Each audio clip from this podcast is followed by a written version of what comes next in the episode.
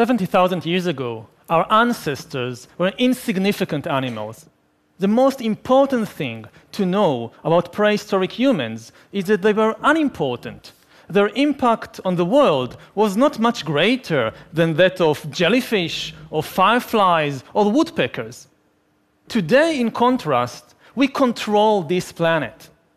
And the question is how did we come from there to here? How did we turn ourselves from insignificant apes minding their own business in a corner of Africa into the rulers of planet Earth? Usually, we look for the difference between us and all the other animals on the individual level. We want to believe, I want to believe, that there is something special about me, about my body, about my brain that makes me so superior to a dog or a pig or a chimpanzee. But the truth is that on the individual level, I'm embarrassingly similar to a chimpanzee. And if you take me and a chimpanzee and put us together on some lonely island and we had to struggle for survival to see who survives better, I would definitely place my bets on the chimpanzee, not on myself. And this is not something wrong with me personally. I guess if they took almost any one of you and placed you alone with a chimpanzee on some island, the chimpanzee would do much better. The real difference between humans and all other animals is not on the individual level, it's on the collective level. Humans control the planet because they are the only animals that can cooperate both flexibly and in very large numbers. Now, there are other animals, like the social insects, the bees, the ants, that can cooperate in large numbers, but they don't do so flexibly. Their cooperation is very rigid. There is basically just one way in which a beehive can function. And if there is a new opportunity or a new danger, the bees cannot reinvent their social system overnight. They cannot, for example, execute the queen and establish a republic of bees or a communist dictatorship of worker bees. Other animals, like the social mammals, the wolves, the elephants, the dolphins, the chimpanzees, they can cooperate much more flexibly. But they do so only in small numbers, because cooperation among chimpanzees is based on intimate knowledge, one of the other, if I'm a chimpanzee and you're a chimpanzee and I want to cooperate with you, I need to know you personally. What kind of chimpanzee are you? Are you a nice chimpanzee? Are you an evil chimpanzee? Are you trustworthy? If I don't know you, how can I cooperate with you? The only animals that can combine the two abilities together and cooperate both flexibly and still do so in very large numbers is us, Homo sapiens. 1 versus 1, or even 10 versus 10, chimpanzees might be better than us.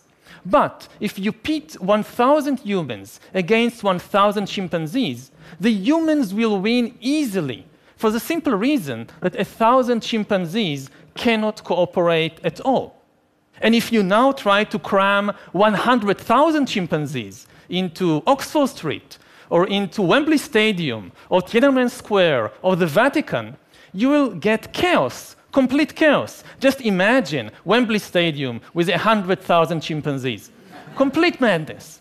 In contrast, humans normally gather there in tens of thousands, and what we get is not chaos, usually. What we get is extremely sophisticated and effective networks of cooperation.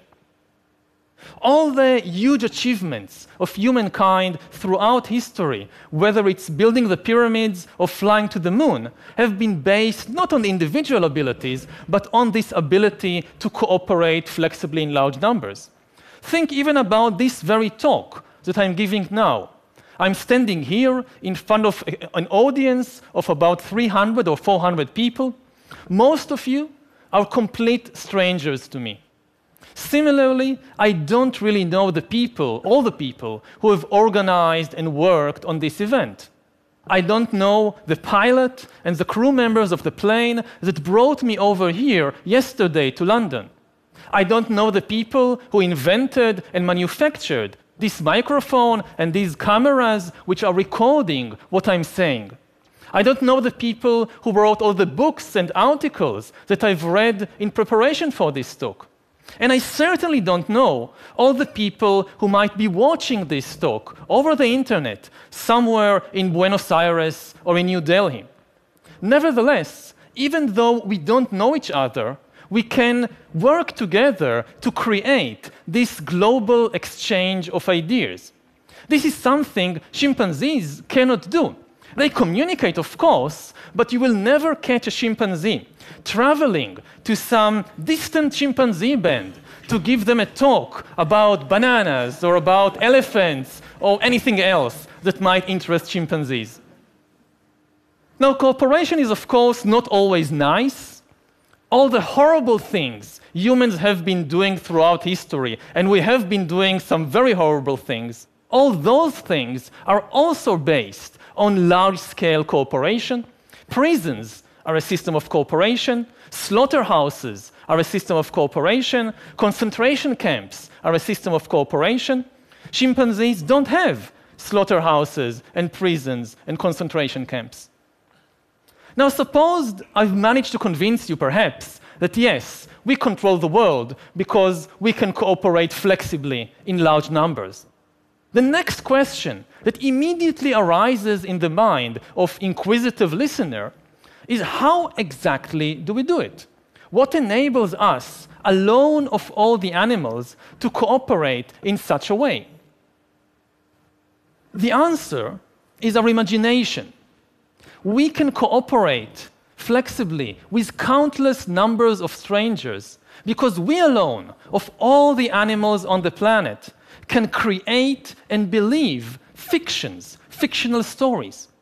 And as long as everybody believes in the same fiction, everybody obeys and follows the same rules, the same norms, the same values. All other animals use their communication system only to describe reality. A chimpanzee may say, Look, there is a lion, let's run away. Or look, there is a banana tree over there, let's go and get bananas. Humans, in contrast, use their language not merely to describe reality, but also to create new realities, fictional realities. A human can say, Look, there is a God above the clouds, and if you don't do what I tell you to do, after you die, God will punish you and send you to hell. And if you all believe these stories that I've invented, then you will follow the same norms and laws and values, and you can cooperate.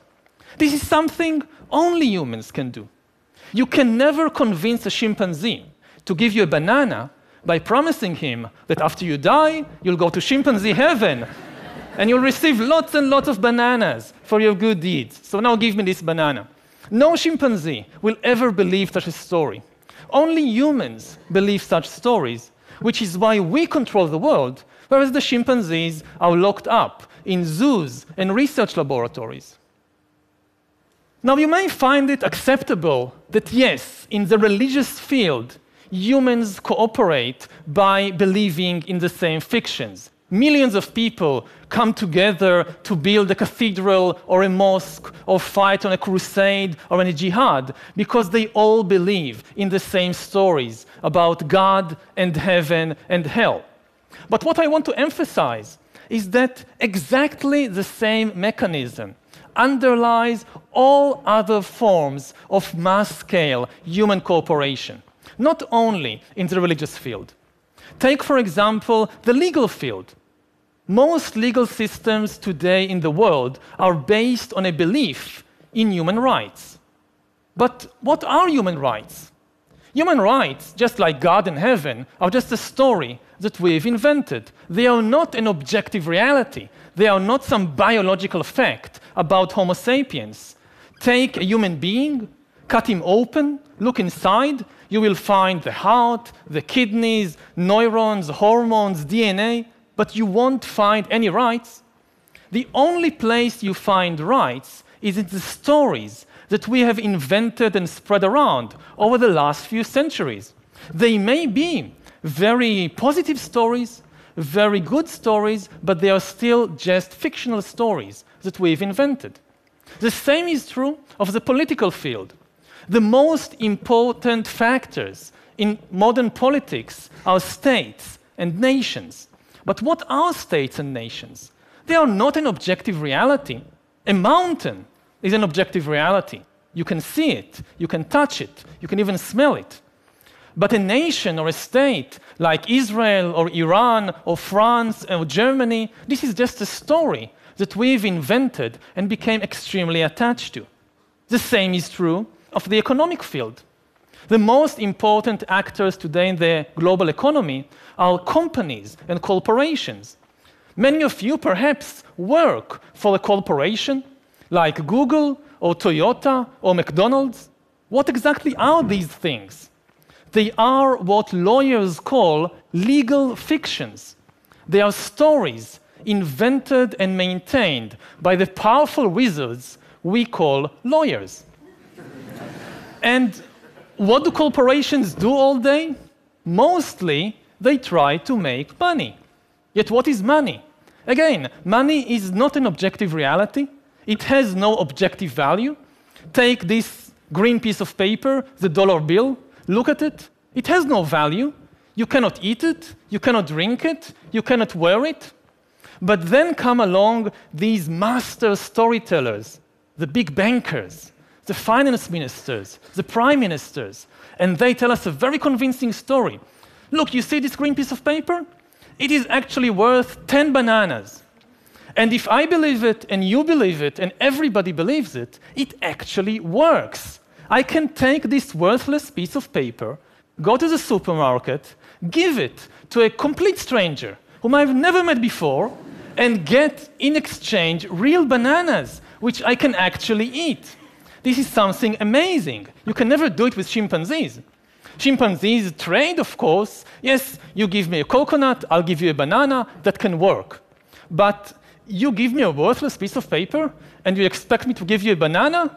No way. What do you think I am, a human? Money, in fact, is the most successful story ever invented and told by humans because it is the only story everybody believes. Not everybody believes in God, not everybody believes in human rights, not everybody believes in nationalism, but everybody believes in money and in the dollar bill. Take even Osama bin Laden. He hated American politics and American religion and American culture, but he had no objection to American dollars. He was quite fond of them, actually.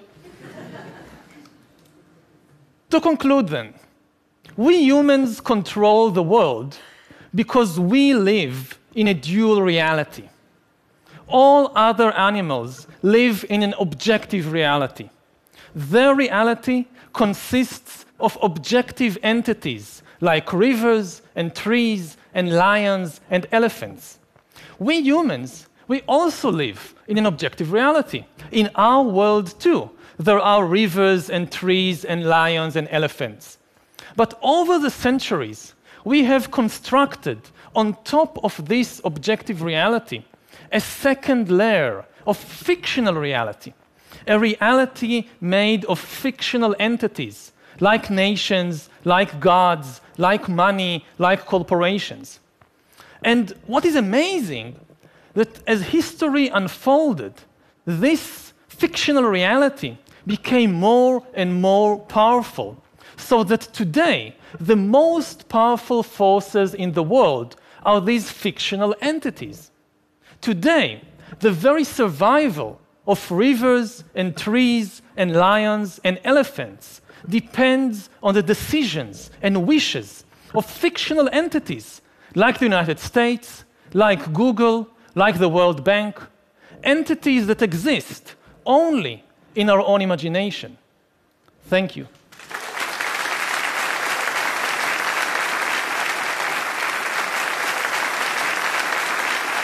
Thank you. Wow.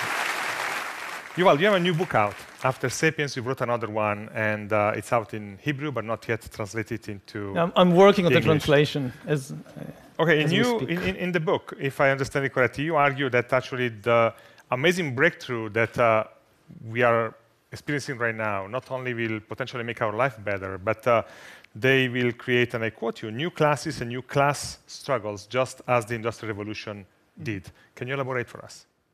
Yes, in the Industrial Revolution, we saw the uh, creation of a new class of the urban proletariat. And much of the political and social history of the last 200 years involved what to do with this class and the new problems and opportunities. Now we see the creation of a new massive class of useless people. As computers become better and better in more and more fields, there is a distinct possibility that computers will outperform us in most tasks and will make humans redundant. And then the big political and economic question of the 21st century will be what do we need humans for? Or at least, what do we need so many humans for? Do you have an answer in the book? Um, at present, the best guess we have is uh, keep them happy with drugs and computer games. but this doesn't sound like a very appealing future. okay, so you're basically saying in the book, and now that for all the discussion about you know, the growing evidence of significant uh, economic inequality, we are just kind of at the beginning of the process.